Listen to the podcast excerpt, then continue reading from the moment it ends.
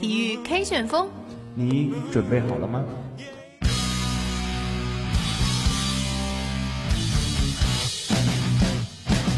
刘翔于领先的位置，刘翔，刘翔赢了，刘翔赢了，刘翔创造了历史。Jordan open Chicago with the lead。格罗索过他，好的进去了，亚昆达，来，点球！体育世界多彩缤纷，让我们一同追踪，让我们一同分享，让我们一同感受，让我们一同运动。最精彩的体育，最强劲的旋风，这里是体育 K 旋风。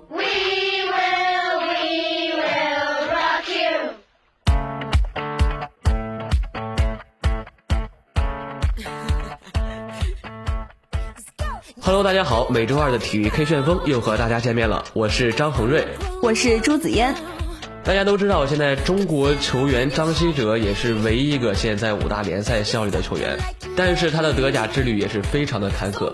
到去年年底加盟沃尔夫斯堡之后，在他的第一个德甲赛季里还没有在正式比赛里获得过出场的机会。但是呢，狼堡不仅在本赛季获得了第二名的联赛好成绩，更是击败了多特，首次捧得了德国杯。球队已经获得了下赛季的欧冠名额。为了在欧冠赛场上有一番作为，狼堡今年夏天肯定会清洗一些边缘球员后再补强球队。上赛季没有获得出场机会的张稀哲的前景，其实看起来并不是那么的明朗。对，不过中国的球迷们也不必再为这个问题而感到焦虑了，因为狼堡经理阿洛夫斯在接受采访时明确表示，有一些球队呢想要带走张稀哲，但是球队对他的投入很大，所以将会和张稀哲继续合作。而有媒体也表示，张稀哲在狼堡的前景呢是十分的乐观，起码将会留到明年的冬歇期。那么在这里，我们也祝愿张稀哲在狼堡的发展能够越来越好。好了，话不多说，一起进入本期的一周赛事回顾。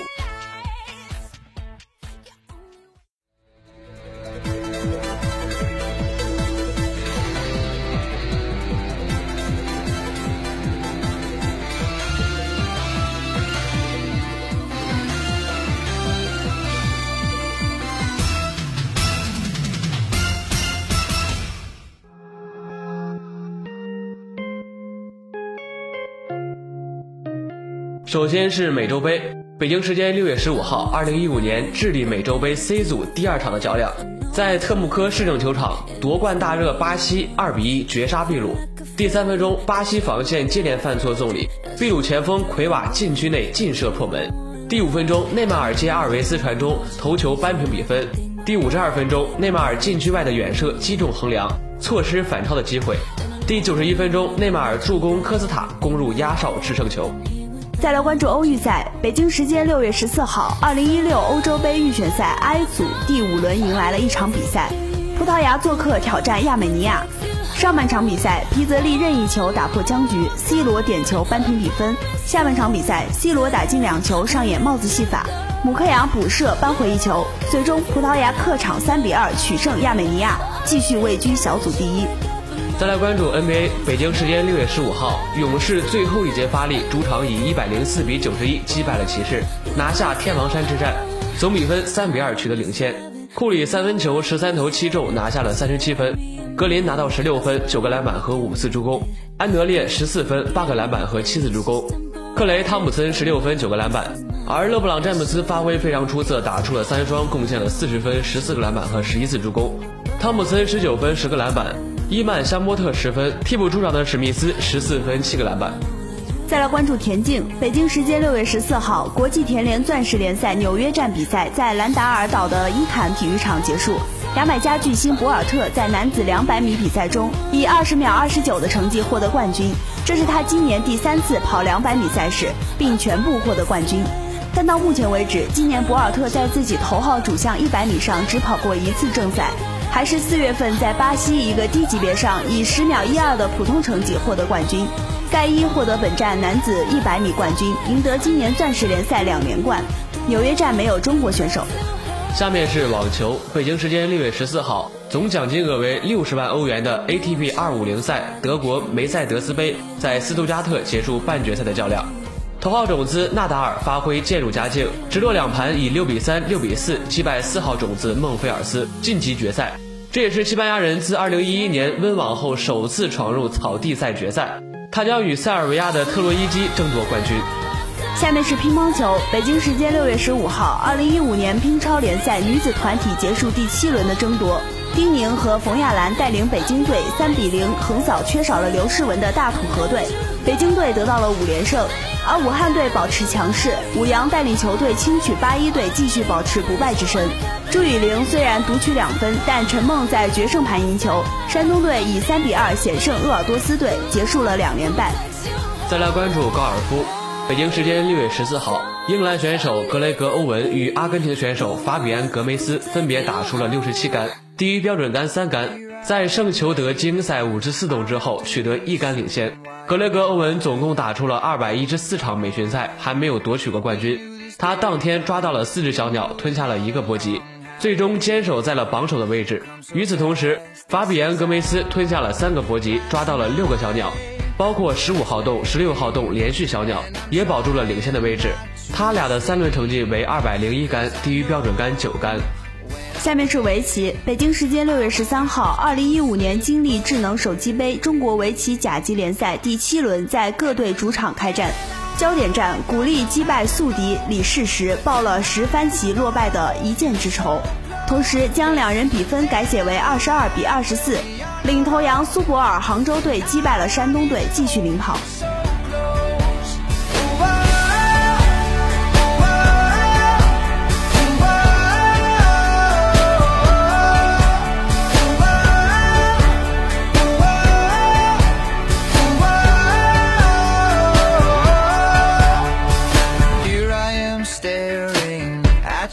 perfection.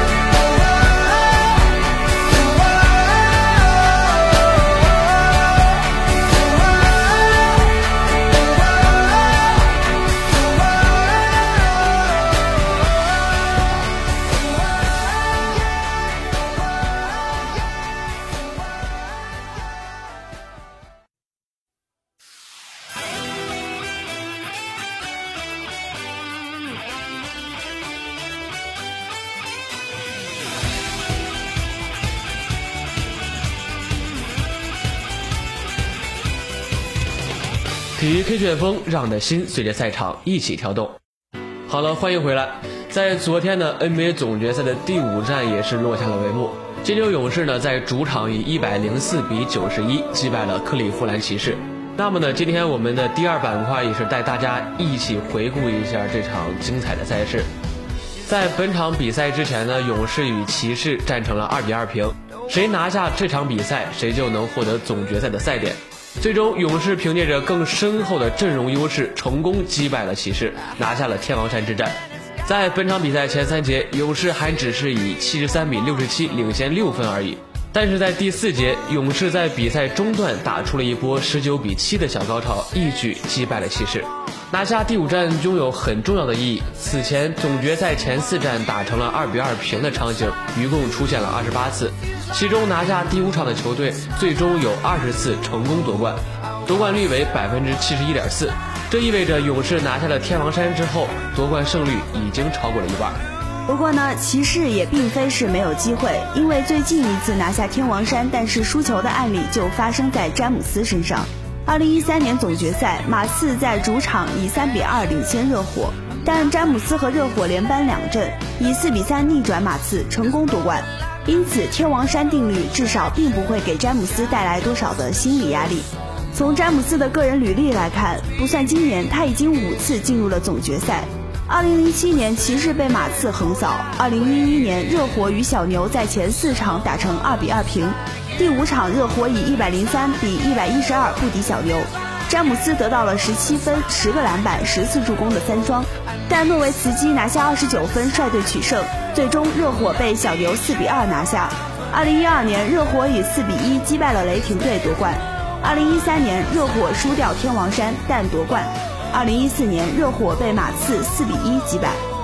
总体来看呢，詹姆斯在总决赛经历了两次天王山之战，两次都输掉了比赛，但是最终有一次夺冠，有一次失利，胜率为百分之五十，倒也不是不能接受。不过前两次输掉天王山时，詹姆斯身边都有很强力的帮手，尤其是翻盘马刺的系列赛中，热火拥有三巨头，另外还有雷阿伦、巴蒂尔等人，而此番交战，勇士阵容比马刺更厚实，而骑士的阵容比热火还贫瘠。其实想要复制神奇，恐怕并不是那么的简单。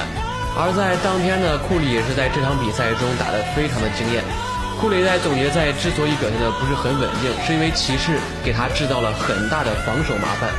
骑士的策略就是用德拉维多瓦对库里进行永久性的盯防，不管库里要干什么，德拉维多瓦都会寸步不离。此外，在库里每一次借助挡拆时，骑士都会针对性的进行换防或者包夹。这给库里带去了极大的困扰，但是呢，勇士经过调整，库里的表现已经基本解决了这个问题。勇士的调整非常简单，骑士不是想包夹库里吗？那我就多上攻击手。随着伊格达拉、巴博萨的进攻戏份增加，以及哈里森、巴恩斯、德拉蒙德、格林状态的回升，骑士再也不敢随意的包夹库里，这又让库里增加了很多单打的机会。那个常规赛能投到对手膝盖尽碎的库里，他又回来了。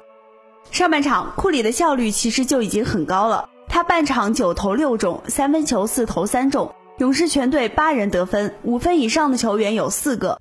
在队友的掩护下，库里几乎可以随意的与德拉维多瓦单挑。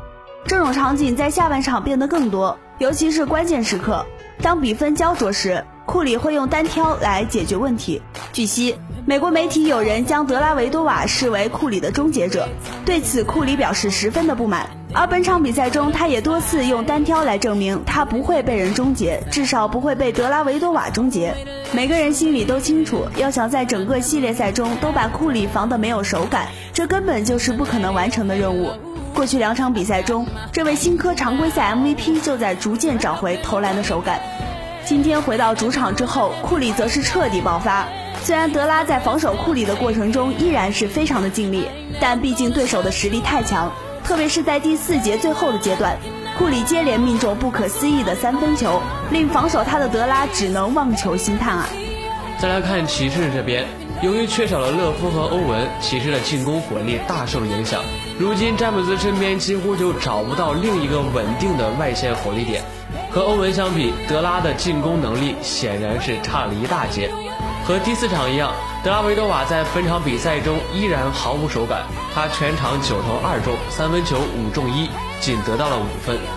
当然，我们必须要面对现实，德拉确实是一位不错的球员，而且总能在场上展现出充足的能量。但是你毕竟不能指望他场场都爆发，尤其是在 NBA 总决赛这样的舞台上。但是呢，你必须承认，勒布朗仍然是这个赛季中最具有统治力的球员。但即便他总能用华丽的数据带领自己的队友一直咬紧比分，但是当他感到有些疲惫时，当勇士在末节将所有的防守重心全放到他一个人身上之后，他就会有些力不从心了。他留下的只能是华丽到掉渣的数据和输球的遗憾。好吧，本场比赛的绝对球星肯定是那个叫史蒂芬·库里的家伙了。让我们回到中场前四分钟。这是勒布朗有些疲惫的时候，但恰恰是库里带领勇士奠定胜局的关键时刻。库里先是在后场抢断香伯特的传球，伊戈达拉利用这个机会篮下得分。这之后，库里甚至抢到了伊戈达拉加罚之后的前场篮板。最关键的是，中场前两分四十四秒，库里利用娴熟的技术摆脱了德拉维多瓦的防守，仅仅一步的空间，库里在右侧底角命中三分。此球命中，勇士的领先优势达到了十分。库里终于紧握双拳，怒吼一声，这是对自己前几场比赛发挥不佳的一种宣泄。这似乎才是真正的常规赛 MVP。而中场前一分二十二秒，库里又是一记完全不讲理的三分出手，直接让比赛彻底的结束。这场比赛之前，所有人都在谈论二零一二年东部决赛时的勒布朗，所有人都知道詹皇会在本场比赛毕其功于一役。但是过了三年，詹姆斯也老了三岁。而他身边的队友也从波什、韦德换成了现在的 J.R. 汤普森，其质量和水准差距可想而知。必须提到的一点是，勒布朗在上半场就已经砍下了二十分、八个篮板，外加八次助攻的疯狂数据。但即便如此，骑士仍以一分的差距进入了下半场。而下半场的詹皇似乎已经有些疲惫，在勇士逐渐拉开分差的第三节，他仅有四分进账。等他在第四节想要追分的时候，早已不是他设想的模样。德拉维多瓦的防守方式和习惯早就被勇士吃透了。库里频繁的穿插跑动和切入，让他有机会更多的完成上篮。而逐渐恢复自信的库里，面对德拉维多瓦的单人防守，也更有自信完成三分的出手。全场十三投七中的库里完全恢复到了自己正常的命中率状态，这让骑士无从招架。而最后四分钟的集中演出，更是让库里成为了当仁不让的骑士杀手。反正不管谁赢谁输，我们期待在下一场第六场比赛中，双方能给我们带来更精彩的对决。下面进入本期的英语时铃。Memory Stock English. Memory Stock English. This is a new English class on the roadside. 英语时灵，英语时灵。Welcome to Memory Stock English.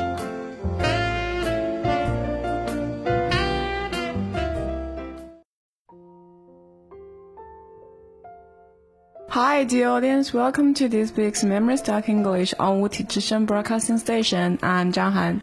I'm Deng Ke. So, Echo, recently the temperature is really high. Yeah, I think it must be feel so hot every day. And every night, actually. Ah, I think so. You're so hot, aren't you? Huh? Look. Yeah, I'm too hot to even get sleep. Wow, maybe someone else is missing you, dear. So that's the real reason why you cannot fall asleep, huh? Maybe. I don't know.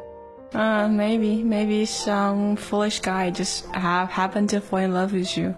So, Echo, would you like to do some sports with really low temperature or with much snow? Yeah, I build snowman, you know what? So you are a character in Frozen, right? No, I put carrot in the snowman as a nose. Well, I think we better start our program quickly. Yeah, I think so. Maybe next time we can build a snowman together. I'm talking about the sports relevant to snow. Um, I think about snowboarding. You know what? Snowboarding is a recreational sport that involves descending a slope that is covered with snow while standing on a snowboard attached to a rider's feet. The snowboard is attached using a special boot set into a mounted blinding. The development of snowboarding was inspired by skateboarding, sledding, surfing, and skiing. It was developed in the United States in the 1960s by Gordon Kosterowski and became a Winter Olympic sport in 1998. Its popularity as measured by equipment sales peaked in 2007 and has been in a decline since. Since snowboarding's inception as an established winter sport, it has developed various styles, each with its own specialized equipment and technique. The most common styles today are free ride, freestyle, and free curve or free race. These styles are used for both recreational and professional snowboarding. While each style is unique, there is overlap between them. See also list of snowboard tricks. So now we're going to talk about jibbing. Jibbing is a technical riding on non-standard surfaces, which usually includes performing tricks. The word jib is both a noun and a verb, depending on the usage of the word. As a noun, a jib includes metal rails, boxes, benches, concrete ledges, walls, vehicles, rocks, and logs. But as a verb, to jib is referring to the action of jumping, sliding, and or riding on the top of objects other than snow. It is directly influenced by grading a skateboard. Jibbing is a freestyle snowboarding technique of riding. Typically, jibbing occurs in a snowboard resort park, but can also be done in urban environments. Freeride snowboarders also commonly find incidental jibs, such as a down tree that proves suitable to ride over in the course of their line run. So now we come to the free riding. Free riding communicates the concept of dynamically altering various snowboarding styles in a fluid motion, such that the combination becomes a style unto itself. Freeriding incorporates various aspects of snowboarding into a style that um, adapts to the variations and challenges of natural terrain and ensures man-made features such as jumps, rails, half pipes, or groom slow. To master freeriding is to seamlessly merge these aspects of other snowboarding disciplines such as a freestyle or alpine snowboarding into an all-round style giving you the freedom to make the most of whatever terrain comes your way. Whereas freestyle snowboarding relies on the use of man-made terrain such as jumps, rails, and half pipes, and often snowboarding is done on groomed snow. The focus of freeriding is on utilizing the random flow of natural terrain. Although similar tricks may be performed in freeride competition, as in freestyle competition, the major defining difference is that utilizes natural terrain, not man-made features such as the terrain parks used in slope-style competition. Freeride equipment generally comprises a stiffer boot or a binding combination and a stiffer directional snowboard. Since the freeride style may encounter many different types of snow conditions, such as ice and deep powder, a stiffer setup is recommended to maintain stability in deeper snow and at higher speeds. Also, freestyle snowboarding is any riding that includes performing tricks. In freestyle, the rider utilizes natural and man-made features such as rails, jumps, boxes, and innumerable others to perform tricks. It is a popular all-inclusive concept that distinguishes the creative aspects of snowboarding in contrast to a style like alpine snowboarding. Man-made features are sometimes made to resemble street riding conditions, such as a metal handrail and concrete staircase. The term box refers to an object with a stick top, usually a polyethylene plastic, that the rider can slide on with the base of their board. Like big freestyle features, boxes come in a variety of shapes, sizes, and difficulty levels. The intent of freestyle is to use these features to perform a number of aerial or jib tricks. This most commonly refers to tricks done on boxes, rails, or even trees. The equipment used in freestyle is usually a soft boot with a twin-tipped board for a better balance while riding regular or switch. Though freeride equipment is often used successfully, the most common binding stance used in freestyle is called duck foot. And in which the trailing foot has a negative degree of arc setup, while the leading foot is in a positive range, it's actually from 12 Celsius degree to minus 9 Celsius degrees. Freestyle riders who specialize in jibbing often use boards that are shorter than usual with softer flex and filed down edges. Shorter length enables the board to be rotated faster and also softer flex requires less energy for a rider to press a feature. Reverse camber boards or better known as rocker boards are most often used as freestyle boards due to their softer flicks or inverted camber design. Pressing refers to a type of drip where the rider leans heavily toward the nose or tail of the board, causing the opposite end of the board to lift off of the feature they are sliding on. This trick is typically done for added style. Freestyle also includes half pipe tricks. A half pipe or pipe is trench-like half tube made of snow. Tricks performed may be rotations such as like a full turn in the air or an off-axis spin like a Mac twist. Tricks can be modified while hitting different features. So at the end, we'll talk about the alpine snowboarding, sometimes called free carving. This takes place on hard-packed snow or groomed runs or focuses on carving linked turns much like surfing or longboarding. Little or no jumping takes place in this discipline. Alpine snowboarding consists of a snow portion of the general snowboard population that has a well-connected social community and its own specific board manufacturers. Alpine snowboard equipment is a ski-like high shell boot and plate binding system with a true directional snowboard that is stiffer and narrow to manage linking turns with greater forces and speed. Shaped scales can thank these free curve snowboards for the cutting edge technology leading to their creation. Highlights of alpine snowboarding includes a unique sensation felt through each curve turn. A skilled alpine snowboarder can link numerous turns into a run placing their body very close to the ground each turn, similar to a motor gap turn or a water ski carve. Depending on factors including stiffness, turning radius and personality this can be done slowly or fast. Covers make perfect half circles out of each turn, changing edges when the snowboard is perpendicular to the floor line and starting every turn on the downhill edge.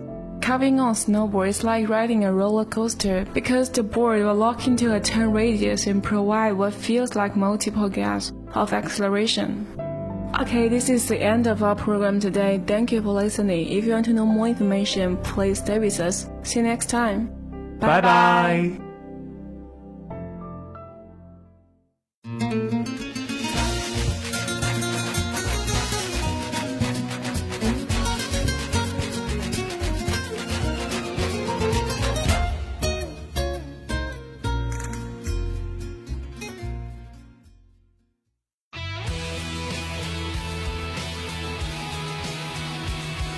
K 旋风，让你的心随着赛场一起跳动。好了，欢迎回来。在上期的节目中，我们带大家一起盘点了中国足坛的十大飞人前五名。今天我们将和大家一起来看一下中国足坛十大飞人的后五名是哪几位。首先是第六名，高峰，他的巅峰速度为十一秒四。负面的声音都不能掩盖高峰在球迷心中潇洒浪子的形象。用动如脱兔来形容高峰球场上的带球作用，应该是再合适不过了。他超乎寻常的启动速度，使他可以在几步之内便完成摆脱防守队员的纠缠，而他一脚脚势大力沉的射门，更使他一次次洞穿对方门将的十指关。一九九七年世强赛对科威特中场前攻入的关键一球，更是高峰在锋线上价值的突出体现。高峰绝对是中国球员中的一个争议人物。如今虽然已经淡出了足坛，但高峰在球场上飘逸的跑动和爆发的能力，在国内仍无人能出其右。虽然如今深陷打人事件的漩涡，但高峰还驰骋在中国足坛的时候，就获得了“快刀浪子”的外号。排在第七名的是庄毅，他的巅峰速度为十一秒四。在中国足球职业联赛刚刚起步的那段时间，庄毅无疑是速度型前锋的代表人物，特别善于抓住反击的机会。在联赛中，他曾多次利用个人的速度优势为辽宁队取得进球，而“快马庄毅”也是媒体当时对他的统一称呼。在辽宁队拼杀了两个赛季之后，庄毅选择了转会。不过，由于种种原因，这匹快马一直未能取得更大的突破，而他的突然退役更是让很多球迷感到惋惜。如今已经在商界中杀出一片天空的他，不知道是不是还记得他那一粒粒精彩的进球呢？排在第八位的是郝海东，他的巅峰速度为十一秒四五。作为公认的中国第一前锋，郝海东凭借着其惊人的爆发力和启动速度为人们所熟知。虽然郝海东不是一名单纯依靠速度的前锋，但是球员时期，郝海东还是经常凭借着过人的启动速度摆脱对方的防守，形成突破的机会。而且他的很多进球都是通过这样简单的实用方式攻进的。另外，郝海东还凭借着前场敏锐的嗅觉和对自己能力的自信，同样是进球的关键。而在国家队中，郝海东也是不可或缺的关键人物。在他的巅峰时期，各种比赛里的精彩进球并不少见。排在第九名的是姚夏，他的巅峰速度为十一秒五。姚夏闯荡中国足坛数年来。其超人一等的速度及良好的职业道德，在圈内享有极高的口碑。他是四川足球的代表人物。要问他的速度到底有多快，听听他的外号就知道了——猎豹。想一想动物世界里猎豹出击的速度，就可以想象姚夏在足球场上灵犀一击的力量了。姚夏的速度特点更像是一名短跑运动员。他在带球过程中几乎很少使用变向或者晃动来过人，更多的依靠绝对速度来过人。姚夏的快还体现在他的动作频率上，触球快，而且动作隐蔽，使得他经常在机会均等的情况下控制关键。排在第十位的是曲波，他的巅峰速度为十一秒五七。二零零一年的世青赛可以说是曲波的成名之作，他用他的特有动作为中国队攻入了那届世青赛的全部两粒进球，而他随之拥有了一个新的绰号——追风少年。曲波的速度特点与其他人有很多的不同。